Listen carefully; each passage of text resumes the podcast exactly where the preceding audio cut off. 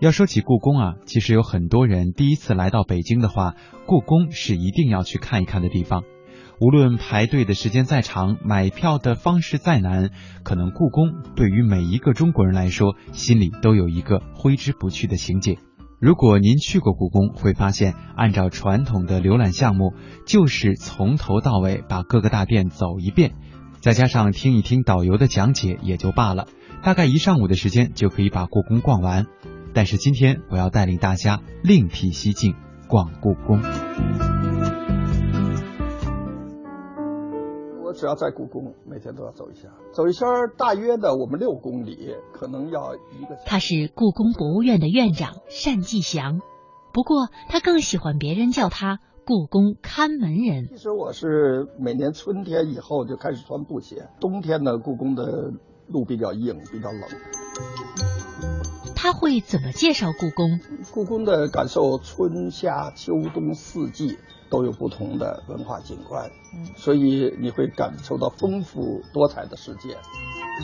他最喜欢故宫哪些文物？我从我职业的观察，我还是喜欢故宫的紫禁城的古建筑群。他想要邀请大家夜游故宫。我们说这句话吓了很多人一跳。今天故宫是个例子。魅力中国，今天我们跟着单院长逛故宫。尊敬的可爱的各位听众。欢迎今年在故宫博物院建院九十周年的时候再到故宫博物院来，但是不要在五一、十一黄金周人最拥挤的时候来。欢迎大家。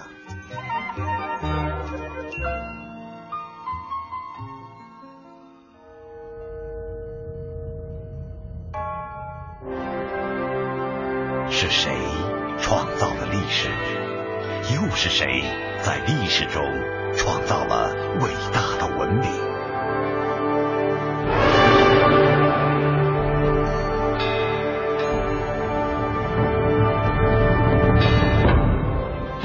这是纪录片《故宫》的片段，就如同这浑厚的配乐、大气的音乐。故宫的土地是充满故事的土地，在明清两代曾有二十四位皇帝在这里居住。不过呢，现在的故宫有点不一样了。打开手机，胤禛美人图、紫禁城祥瑞。和皇帝的一天这三款 A P P 去年啊是大受欢迎，今年故宫又推了三款：韩熙载夜宴图和每日故宫手机应用、清代皇帝服饰平板电脑应用。虚拟的数字技术让观众探到了脚步或目光不能抵达的故宫深处，而真实的文创产品让故宫文化从深宫走进了人们的生活。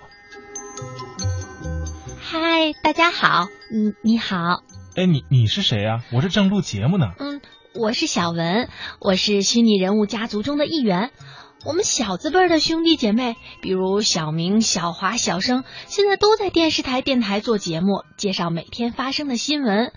嗯，我呢喜欢历史和文化。哎，我听说呀，故宫现在的虚拟数字技术棒棒的。嗯，所以我我想自荐一下，能不能当故宫的虚拟形象代言人啊？哎呀。这个我可能帮不上忙，给故宫代言那可不是谁都行的。再说要公平竞争，不能走后门啊！不是不是，你你想多了，我就是想多了解了解故宫，做足准备功课。嗯，不是有句俗话叫“知己知彼，百战不殆”吗？咦，那你先说说你对故宫有多了解呀？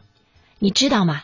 一提到世界上的著名博物馆呀，大家都会想到这几座：嗯，英国的大英博物馆，法国的卢浮宫，美国的大都会博物院，还有俄国的埃尔米塔什博物馆，也就是东宫。嗯，有人甚至说呀，他们是世界上的四大博物馆。但是我觉得他们忽略了一座重要的博物馆，就是我们中国的故宫博物院。哎呀，你别说，有点意思。哎。且听我慢慢道来。北京故宫旧称紫禁城，位于北京中轴线的中心，是明清两代的皇宫，占地面积约七十二万平方米，建筑面积约十五万平方米，是世界上现存规模最大、保存最为完整的木质结构的宫殿型建筑。北京故宫是明成祖朱棣在西元一四零六年开始建设，明代永乐十八年，也就是一四二零年建成。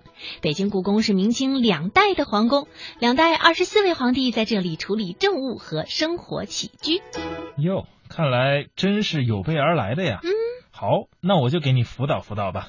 对了，问你一个问题，你知不知道故宫博物院的院长叫什么呀？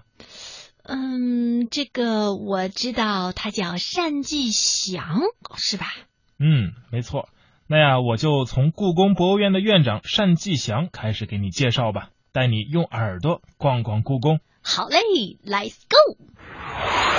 我只要在故宫，每天都要走一下，走一圈大约的我们六公里。可能要你听，这个说话的人啊，就是故宫博物院的院长单霁翔。就是他呀，感觉很普通嘛。哎，他可不一般。你别看他穿着朴素，从头到脚找不到一点时尚元素，但就是这个自称为故宫看门人的人，做出了一个承诺，要把壮美的紫禁城完整的交给下一个六百年。单霁翔，男，汉族，一九五四年生，祖籍江苏江宁，现任文化部党组成员，故宫博物院院长。二零一二年初，单霁翔履新故宫，三年里，他像个永不疲倦的战士，足迹踏遍故宫九千多个房间，例行巡查走坏二十多双布鞋。单霁翔爱管，一个烟头随手要捡起，一块墙皮必须要干净。同事有时忍不住埋怨，管得太细了。单霁翔爱说，每场新闻发布会，他都精心准备几百页 PPT，发言稿更是斟酌再三，一开口绝对不下两个小时。熟悉他的记者评价，采访单霁翔是件幸福的事儿。人们称他为故宫掌门人，但单霁翔会摇摇头说：“我只是个看门人，看门一要把门看牢，二要把门看好。”三要把主人伺候好。如今，故宫在单霁翔的看管下，已经告别了从前的高冷范儿，从时尚的潮珠耳机，到奉旨旅行的行李牌，再到接连出新的创意 App。没错，这就是今天有点萌萌哒的故宫。单霁翔说：“我的任务就是要把壮美的紫禁城完整的交给下一个六百年。”哇哦，他居然走遍了故宫九千多座房子呀！不是厉害吧？嗯，我想说的是，我好羡慕他呀！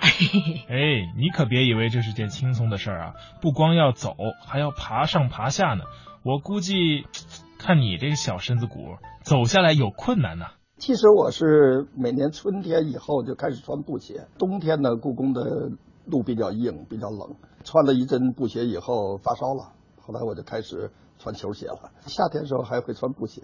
是的，因为故宫呢，首先呢范围很大，要走路要轻便一些。嗯。再有呢，平安故宫工程实施以来呢，故宫工地很多，包括我们一直在持续的开展的古建修缮工程，这样呢上梯啊、爬高啊、去一些工地啊，还是这样的比较方便。还是要看一些对于一些这个工程进展情况和工程出现的问题。还是看了心里有底。你听，就是走遍这九千多间房子，让单霁翔心中有数，胸怀大局。有些被人遗忘、久居冷宫的文物，通过单霁翔找回了尊严。所以，小文，你要是想成为故宫的虚拟代言人呢，你还真要做到对故宫的每一个角落都暗熟于心啊。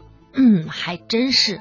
对了，我想起一件事儿。嗯，什么？我们的记者说啊，有一次他跟着单院长在故宫采访，在拥挤的人群当中，单院长哎突然蹲了下来，在地上捡起了一个烟头，记者没看见，差点没撞到他身上。这是一个习惯动作。其实从几年前我们就号召所有的故宫员工，地上发现烟头、垃圾、纸屑、矿泉水瓶子、冰棍棍这样的东西都要捡起来，因为这些东西其实呢，对于博物馆的环境来说是一种伤害。那么大家都捡，这样呢环境就会干净。这个我们所以提出口号：故宫开放区不能有一片垃圾、一片纸屑、一片丢弃的东西，只要发现，都要把它拾起来。那现在看来，这种情况已经大为减少了。是因为我们先是实施了故宫员工在紫禁城内不得抽烟，到现在执行的很好。再有呢，就是从八月十五号开始实施呢，打火机。火柴这些火种不能进故宫，也就是从根本上来杜绝故宫里面抽烟的现象。所以现在偶尔的也可能会发现一个两个，但是已经不是像过去，简直就是从神武门一走到午门，我们要弯腰几十次。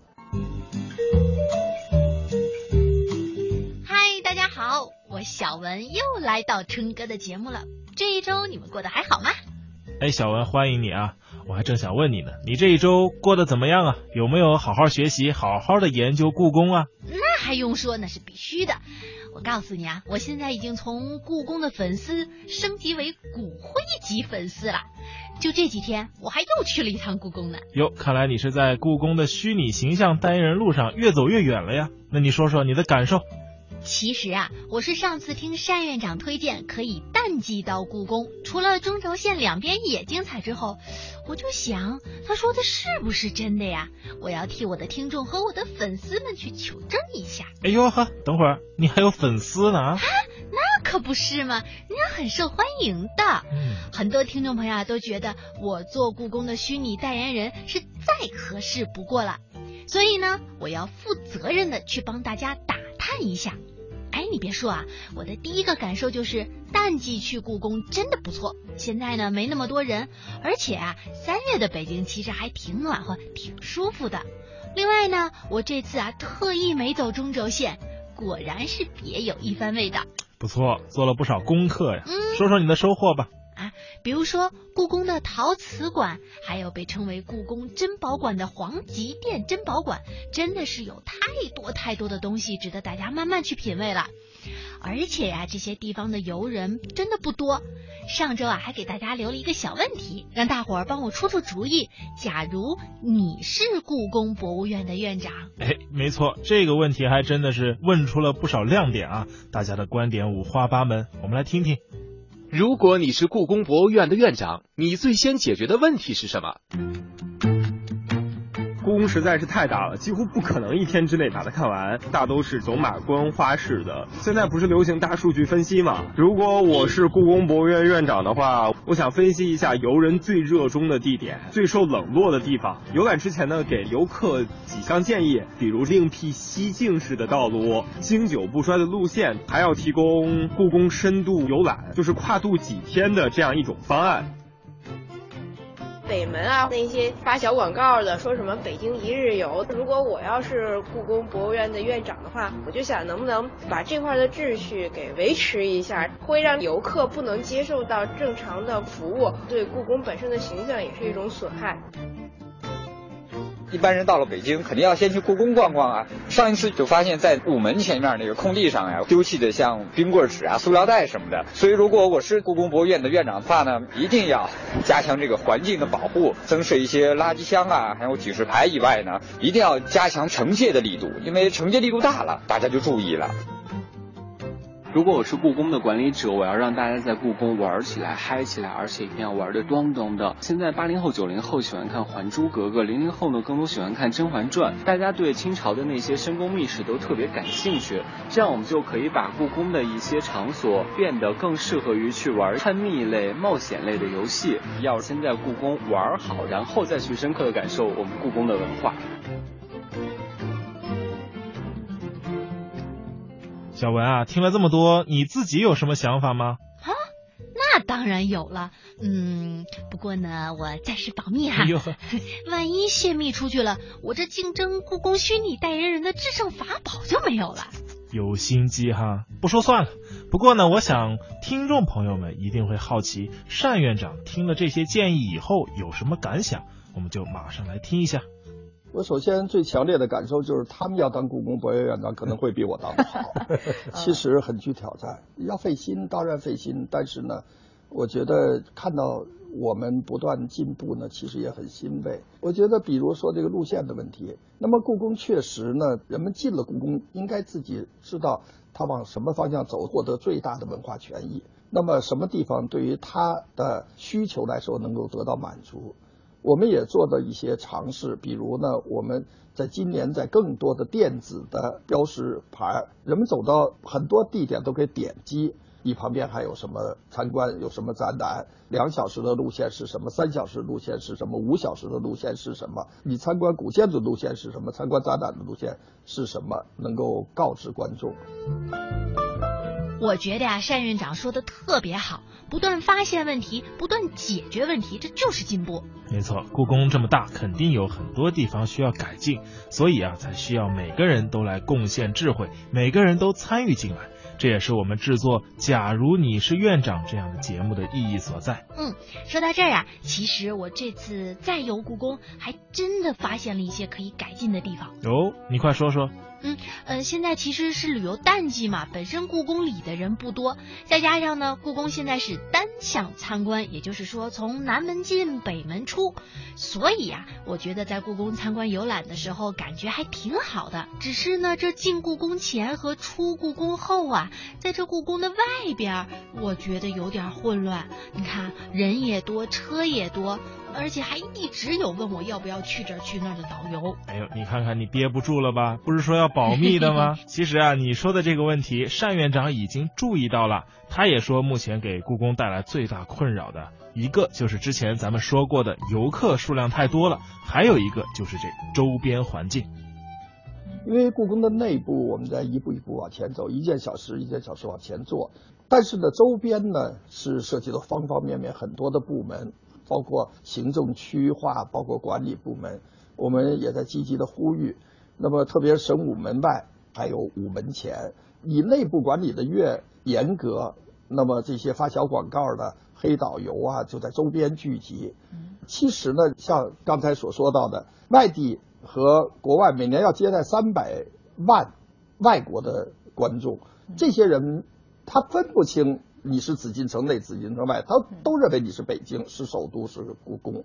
他们一个统一的标准是对的。故宫应该周边环境和故宫、紫禁城一样的整洁、清新、壮美才好。嗯，所以今年呢，我们也在加大这方面力度。我在全国政协日也多次提提案。今年呢，我们像东城区的区长、领导和北京市主管旅游的副市长都。主动到故宫来和我们沟通，那么也跟我们谈到了授予故宫一定范围内的执法权的问题，因为我们没有执法权，不能罚款，不能拘留，只能劝阻。那么我们也希望呢，能够把我们的周边环境管起来。你看单院长说的，不管紫禁城内还是城外，都是首都啊，所以周边环境要和紫禁城里一样的整洁、清新、壮美才好呢。嗯，是呢。哎，对了对了，刚才你放的那段采访录音里，最后一位朋友提到，他觉得要以玩代学，寓教于乐，通过一些探秘游戏来了解故宫的历史。我也觉得这番话特别好，你看以后就可以开发一款小游戏，叫“小文带你逛故宫”，或者谁是小文？哎，等等等等，停停停！你还真会做梦哈，直接把自己的名字全嵌进去了，把我们听众的意思都给说跑偏了。我们听众的意思是可以通过一些互动的游戏，让更多的游客啊，不是枯燥的、没有目的的来游览故宫。也是我们今天要努力的方向。过去我们暑期这个面对观众，包括亲子教育这些呢活动比较多，每天都大量的孩子们、学生们报名进入故宫呢。我们设计十几套叫故宫知识讲堂，他们动手啊，比如穿朝珠啊、拓片呐，比如这个包粽子呀。我们今年常态化了，我们在太和门两侧。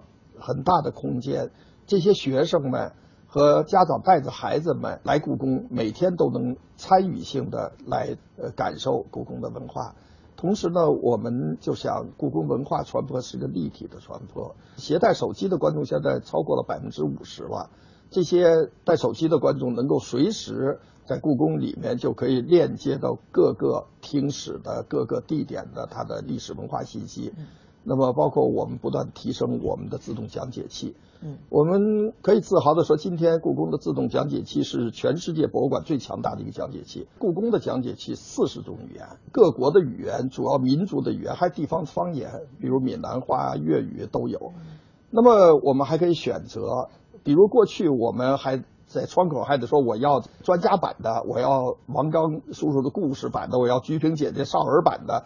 呃，我要对话版的，现在都都坐在一起了，走到很多很多地点都可以随意的连接。您这节目影响很大，我们的故宫人都在听，他们马上就会准备推出我们新的举措，能够和自己解决不了和有关部门联系，使大家这些建议真正能够在短时间内能够感受到真实的变化。对，这这个展厅叫文化殿嘛，文化殿以前是那个清朝的时候，皇帝和大臣讲那个经验，经就是经书的经，验就是一竹字头底一个延，延续的延那个词，啊，应该就是皇帝和大臣们在这一起谈论一些四书五经的一些互相探讨这些东西啊，儒家思想这些东西，在这个地方，就文化氛围还是比较浓的。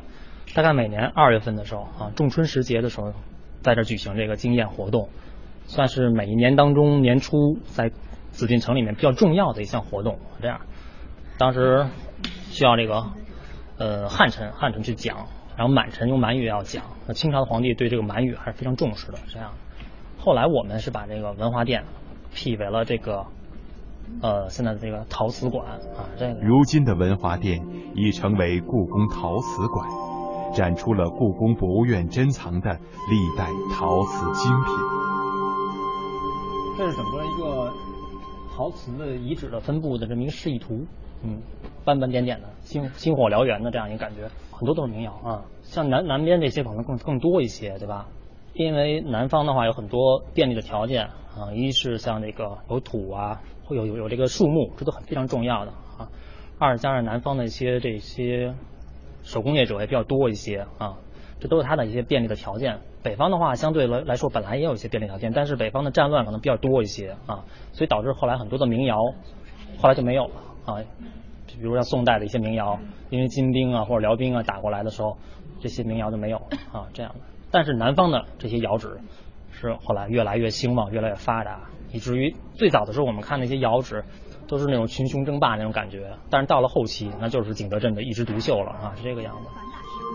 我国是一个文明古国，远在一万多年前的新石器时代早期，我们的祖先就在中华大地上发明了制陶术，使我国成为世界上最早制作和使用陶器的国家之一。陶器是随着原始农业的出现和人类定居生活的需要而产生的。考古发现所获得的资料证明，我国的陶器生产距今已有一万多年的历史。陶器是原始先民主要的日常生产和生活用具。所以，陶和瓷它不是一类东西。我们看这些都是陶，有几千年或近上万年前的陶陶陶器啊，这样的。当时的人可能就是自己拿陶器、陶瓷的话，应该是很神奇的东西，它是水火所结合出来的。一般东西是没有这种结合能力的。怎么讲？就是泥这种泥土，经过先经过水，把它塑造成型之后，再经过火去烧，再继续成型，这样的水火相继这样产生东西。啊，但古古代最原始的人，当时他做这些东西的时候，很偶然性的，可能是泥巴弄湿了以后，晒干了之后成了形来装些东西。再到后来，他们发现经过野火烧过的这种板结的这种东西，就更好、更坚实、坚实。对他们通过这不断的经验的积累和摸索。最后，陶器逐渐的发展，发展，发展。当人们在物质上你达到一定满足的时候，你那个精神上的需求，它也会逐渐显现出来。所以那个显得非常的粗糙，土质也很粗糙。但到后来，慢慢的人们会把这些胎胎胎呀、泥呀淘得非常细，淘得细之后呢，通过很好的窑去烧啊，改进它那种烧造的工艺，然后在上面装饰出很多的这种想象的图案也好，或者现实当中的图案也好，就越来越美观，越实用和美观都是相结合的这样的。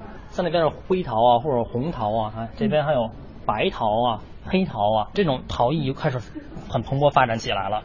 那么当它蓬勃发展到一定程度的时候，估计也是就它该衰退没落的时候了。陶器慢慢的在向瓷器去过渡，就人们改进了烧造的技巧，还有这个胎制之后，慢慢的就烧结出了这种，应该是原始瓷，原始瓷的一种过渡，就陶器和瓷器中间那个过渡，它是原始瓷。陶的烧造温度的话是比较低一些的，瓷器的烧制温度可能一千两百度以上的。唐三彩是唐代多色釉陶的简称，堪称唐代陶瓷中的著名品种。作为当时的随葬名器，主要发现于河南、陕西的唐代墓葬中。其造型繁多，釉色华丽，具有较高的艺术价值。唐三彩的造型有盘、碗、灯、枕以及人物、动物俑等，特别是陶俑，造型比例比较准确，形象生动，是代表唐三彩造型艺术的典型器物。这边是很好的艺术品，唐三彩啊。以前那个八十年代的，像我们那时候家家庭里面都爱摆一些这种唐三彩的艺术品，搁在家里面仿造的艺术品啊。但实际上古代的时候可是不可能摆这些东西的，因为它都是名器嘛，是名器的，都是放在都是放在墓葬里的，都放在墓葬里的。但是它的这种造型的艺术啊，那简直是独一，绝对是独一无二的，绝对独树一帜的。但是它能完全反映出当时唐朝那么一个国家、那么一个民族的那种一种很蓬勃、很那种那种气势。但当时的话，它的釉色的话还不能够完全掌握，所以它那色彩也都比较单一一些，就这几种色彩。嗯，而且你注意，他们的脸上，它脸上都没有敢涂涂色彩啊，涂色彩。对，因为它这釉的流动性都非常大。我估计当时的你在脸上涂的话，烧完了之后估计就花了。但实际上，我们看那个人，那个那个这个武士俑的话，他脸上是有彩的，嗯，就跟我们看的那个兵马俑一样，秦始皇兵马俑一样，兵马俑也身上是有颜色的，嗯，只不过那种颜色不是釉，不是你烧制上这种釉可以经过这么多年不变的，那种颜色涂上矿石颜色涂上去之后，因为没有经过烧制，时代久了之后就没有了，所以我们看的都是白面，实际上它的它的脸上都是有色彩的。可以想象，当时如果这个色彩涂上去的话，也应该是神采飞扬的这样一个武士的天王俑的这样一个形象，对。但是非常遗憾在哪儿呢？就是在唐代的时候，我们就有这么有气势的这种这种造像出来。那么到了清代的时候，清代的时候，它的烧制技术、成型技术，包括这种釉的技术，都已经非常高超了。但到了那个时候的人们却没有再去做出这种这种生肖、生像啊这种器物出来。每个时代都有遗憾，每个时代也都有自己的精彩。说到陶器，就不得不提五大名窑。宋代时有五大名窑之说，始见于明代皇室收藏目录《宣德鼎遗谱》，上面记载，内库所藏柴、汝、官、戈、钧、定名窑器皿。款式典雅者，写图进城。清代许之衡的《引流斋说辞》中说：“吴华制瓷可分三大时期，曰宋，曰明，曰清。宋最有名之有五，所谓柴、汝、官、戈、定是也。更有钧窑，亦甚可贵。由于柴窑至今未发现窑址。”又无实物，因此通常将钧窑列入，与汝官戈定并称为宋代五大名窑。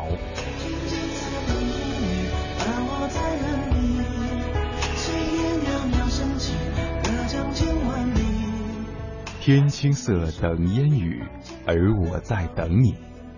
周杰伦这首歌虽然名叫《青花瓷》。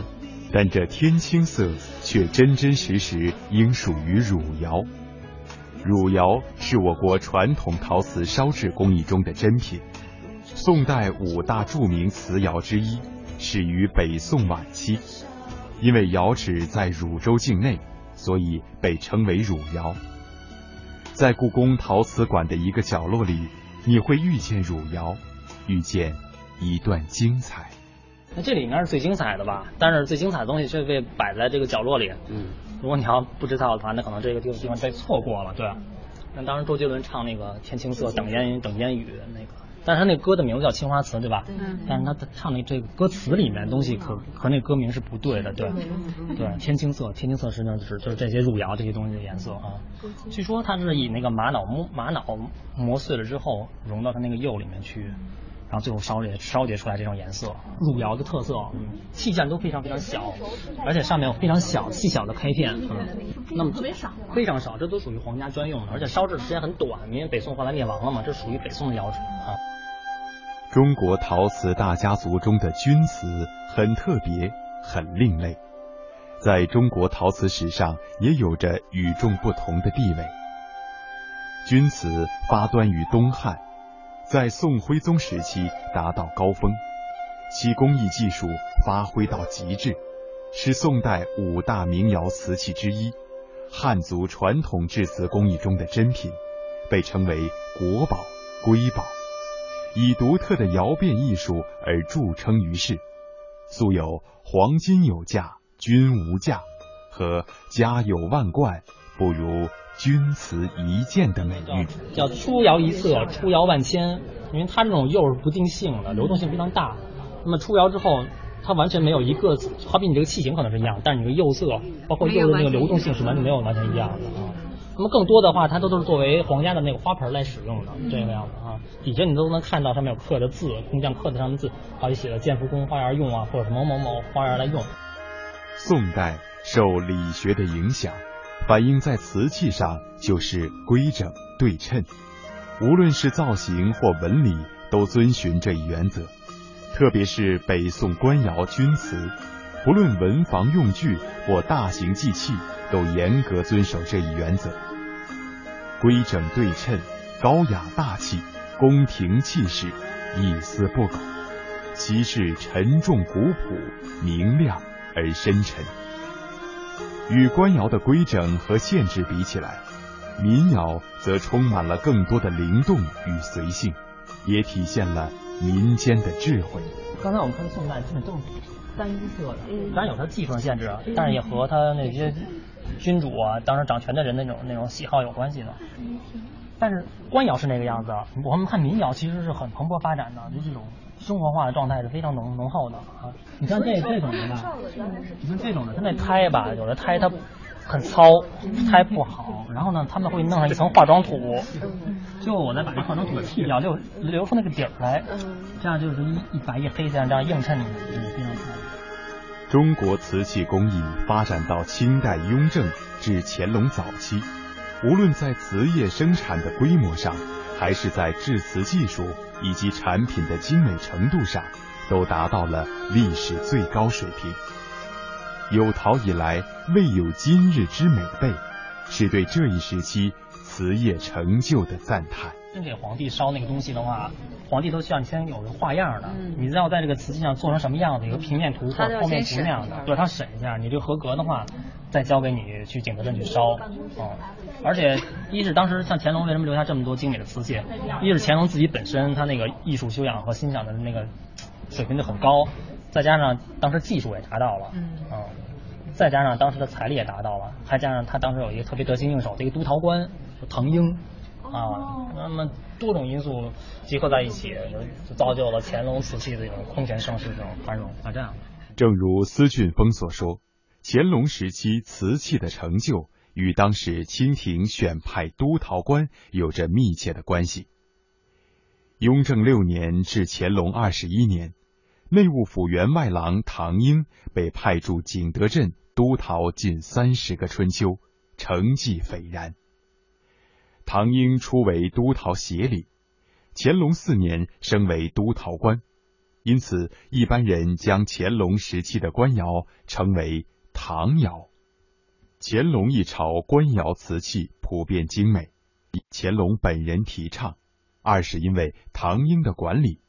慈母就是这一时期的作品。这个我们叫慈母，就是原来有时候开玩笑，不是手机中的战斗机，我们说这是瓷器中的航母那种感觉。但是他那个他们那个很多专家说这个慈母的意思就是它整合了多种的釉色，对技术在这上面集大成，大概有十五六种吧。就是你你它每种每种的釉色呀，有高温釉和低温釉嘛，那你烧的话就得先烧那高温的，嗯，比如你先烧那个一千三或一千四的。嗯，后烧那八百八百的或者多少的，那先把高温的搞定了，你不能先烧低温的，先烧低温，到时候一高温一弄，它就变了嘛。对，大概十几层，然后你最成成这么大一个大气的话，非常难的。估计应该是烧毁了很多很多很多，最后才成这么一个，然后很不容易的献给皇帝这样。慈母，清朝乾隆年间烧制的一件八十六厘米高的大瓷瓶。学者们至今还没给它取一个准确又响亮的名字。一些权威图录上称其为各色釉大瓶，还不如约定俗成的慈母好听。此瓶集高温低温色釉和釉下彩、釉上彩于一体，其烧制工艺繁复至极，至今无法复制。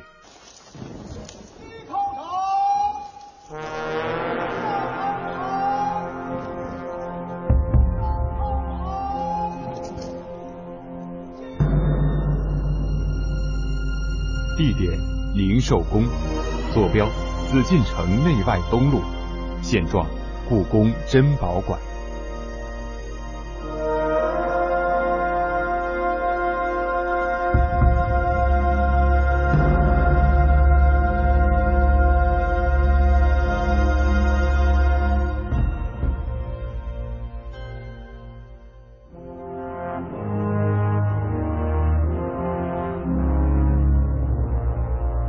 宁寿宫区是乾隆皇帝为自己退位之后准备的太上皇宫殿，在紫禁城内外东路，占据了东北部一大块长方形的院落。区域就是叫做以前叫做宁寿宫，再早的我们就不说了啊，我们就还是说清代的这种吧。康熙把他的一些妃子，呃，是让他们住在这个地方的，呃，其中有一个人叫温惠皇太妃，好像是这个样子的，这个人。给人感觉他对乾隆是有恩的那种感觉。这个妃子当时是非常年轻的，嫁给康熙的时候，当时乾隆因为受到他爷的喜爱，不赏赐他可以到宫里去居住嘛？那么乾隆和他爷爷大概相处了有半年的时间，后来老爷子就去世了。那么这半年时间他们在一起的时候，可能这个太妃对乾隆也是非常照顾的。因为嫁给康熙的时候也很年轻，所以他就一直能够活下来，一直活着活着活着，一直住在这个这个区域里。哦。那么乾隆其实也在等啊等啊等。为什么呢？因为乾隆当年他继位的时候，他说了许下一个诺言，说我在位我不能超过我爷爷。康熙在位六十一年，那么乾隆的话就得是六十年。对，那么他二十五岁当的皇帝，六十年的话就应该是八十五岁。所以乾隆他自己也没想到自己能活这么长，但是他不断的活呀活呀活呀，他觉得他这个目标有可能会实现。那么有可能会实现的话，我就得给自己建一个太上皇的宫区。那么选在哪儿呢？那边是慈宁宫，慈宁宫他妈妈住着呢，在那边，中间是中轴线。再往就只有这边一个非常狭长的这么一个地带了，那么他就一直一直在想着，在乾隆三十三年的时候，这位这位老太妃去世了，大概有八十多岁了她去世了。那么等乾隆是很很讲究孝道的嘛啊，因为古代的话儒家思想也是孝为先的嘛，所以乾隆就等这个去世之后，开始修建这个宁寿宫的这么一个区域，作为自己将来归政的时候养老的地方啊。只不过现在我们故宫博物院把这个区域。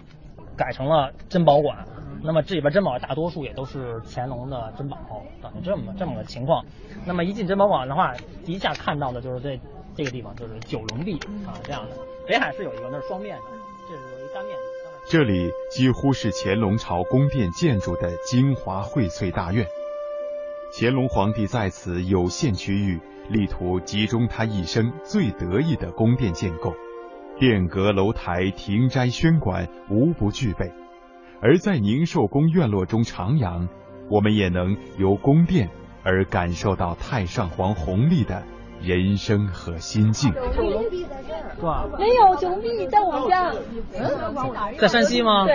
你你看山西这和有什么不一样没有？进入宁寿宫区，首先映入眼帘的是一座清代单面九龙壁，设计精巧，造型独特。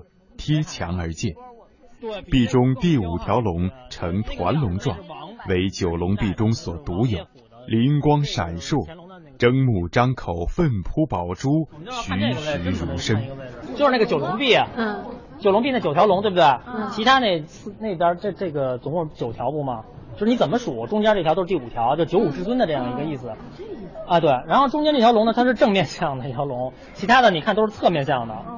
咱们这条龙的意义在哪儿啊？正好这条中轴线过来，这是那个叫黄极殿，皇皇极殿。乾隆当时的话，觉得自己当太上皇了，需要有这么一个地儿，就能也能就显示我的作为太上皇的威严的地方。对我宴请大臣也好，或者举行一些大的典礼的也好，于是就有这么一个皇极殿。那么如果把这个门开开的话，皇上坐在那个宝座上的时候，不不管他看不看见，最起码呢，这个东西对是正好能对着他的啊。而不是一面红墙或者怎么样，其他的东西也好，宫里有很多这样的东西，比如只要是皇帝的宝座，比如养心殿那个位置也是，它前面有一个玉璧，雕着龙的那样一个玉璧，也是就皇帝直接过去就是那个玉璧，而不是一面墙壁。乾隆三十七年至四十一年改建宁寿宫一区建筑时，将宁寿宫改称为皇极殿，作为乾隆皇帝归政后临朝受贺之所。皇极殿位于宁寿宫区中轴线前部，与后殿宁寿宫前后排列于单层石台基之上，其造型与乾清宫相仿。因为这个是作为太上皇的这么一个宫殿嘛，所以当时乾隆呃乾隆修这个殿的时候挺矛盾的。这个地方正好是中轴线的一个殿的两个殿的结合，因为它需要一个举行典礼和仪式的那个参拜的大殿，也就是所谓的中轴线的那个太和殿。但是这个这个这个地方区域太窄太短了，没有那么长的空间，它不可能修出一个太和殿，也不可能再修出一个就是后面那个乾清宫来。乾清宫是内廷的正宫，就是作为皇帝举行一些宴会啊等等这样一个场所。所以他就把这个在某种形式上、形制上，它有点有点结合的意思啊。比如前面像前面这个甬道这种，特别像乾清宫前面的甬道。嗯，这个等级上的话，它又比那个乾清宫要高，有点结合了这种太和殿和乾清宫的这种两者结合在一起这种感觉啊，叫皇极殿。嗯，太上皇宫殿的后寝区可分为东、中、西三路，中轴线一路自南至北。依次为仿养心殿规制的养性殿，仿长春园纯化轩的乐寿堂，还有颐和轩和景祺阁以穿廊连为宫字殿。其中养性殿曾经作为太上皇寝宫。这个殿以后大家如果再来的话，可能下半年您再来的话，可能就会有变化了。这个地方可能要恢复成原状。就原来，因为故宫的展展出啊、展陈啊，有两种方式，一种叫做原状陈设，也就是说这个屋子啊，历史上是什么样子的，我们按照资料档案给它恢复成历史那个样子，但是您进不去，为什么？因为都是原来的文物在里面，您只能扒着窗户去看，那叫原状陈设。还有一种就是叫做展厅陈设，比如有青铜器馆啊或者玉器馆，你是可以进到屋子里面去的，但是屋子里面摆的都不是原来的东西了，而是一个个的柜子里面摆放着瓷器或者玉器也好，像文华殿那个样子。那么这个地方可能将来会恢复成一个原状，原状的话会怎么样呢？我们看到顶上这个叫做藻井，一般的有藻井的地方，肯定底下就是皇帝那个宝座，哦，比如像太和殿、养心殿啊，上面那个就是盘龙藻井，这是等级非常高的一种一种天花的样式和形式。那叫那叫轩辕镜，据说就是昭示着下面坐的那个是真正的君主、真正的君王的意思。他们。对他们当时调侃袁世凯嘛，袁世凯在那个太和殿搞登基仪式嘛，当时人们就是为了讽刺和挖苦袁世凯，编了么一个故事，说袁世凯当时登基的时候就害怕，为什么呢？说本来那个宝座应该正对着这个这个这个镜子的，昭示你是正统的皇帝，但是那不有一个传说嘛，说如果你是篡位的，或者说靠什么不义得来的这个皇位的话，那个轩辕镜那个球会掉下来给你砸死，然后袁世凯就害怕了，说袁世凯把那个宝座挪了。如今。这片宁寿宫区已经是故宫博物院的珍宝馆，在珍宝馆琳琅满目的国宝中，几座大型的玉山最为让人惊叹。就是这么大的玉器，在这个乐寿堂里摆了很多，这这这也只有乾隆朝才有这么大的东西。其实乾隆甚至也是拿这个来显摆自己的功绩的，但是这是确实也是他的功绩，为什么呢？因为他后来收复了那个回疆，嗯，这些。对，把回部这些地方打通了之后，才能够有这么多的这大量的玉料来很顺利的进到宫里来。但是乾隆呢，又不愿意让一般的俗人去糟践这么这些大的玉料，乾隆就规定，君主国刻成什么样的，你不能瞎刻。那种市井的那些东西我是不要的。后后宫里藏有很多古古人的那些名画，名画，对，你就比着比着这些画，你去给我雕。比如这是比的那个《会昌九老图》来雕的。这个是比着那个《秋山行旅图》来雕的，对对，这个样子，都是拉到扬州去雕的。那么当时最好的工匠都在扬州，新疆那边没有，新疆有这料，但是没有工人，只能从新疆不远万里哇，一直拉到扬州去雕。所以乾隆还有一个想法，就是怎么说那句话叫他说他说丽图丽就是美丽的丽，图就是图画的图，丽图碎久会泯灭还是什么意思？就是这种图画的东西、纸质的东西，时间长了可能就会没有了。呃，下半句叫重器千秋难败毁，也就是说我把它做成这种大的石质的雕刻上，可能这一一直一直能传下来，像传到现在，我们现在能看到。但是像这个的原图，我们可能就看不到这个样子。在众多玉山当中，大禹治水玉山是中国玉器宝库中用料最红、运路最长、花时最久、费用最昂、雕琢最精、器型最巨。气魄最大的玉雕工艺品，也是世界上最大的玉雕之一。玉雕将近五千多公斤呢啊！嗯，这个东西非常了不得。当时也是雕完之后就一直摆放在这个地方，一直摆放在这个地方，就没再没再动过。只不过我们后来加了个罩子而已啊，就这样的。哎呀，对，就是模仿着宫里当时有个大禹开山图，那每名工匠比的这个图，又做了木样，又做蜡样，先做蜡样，做木样，就几经的雕刻，皇帝满意了，然后最后才做成这么一个玉山。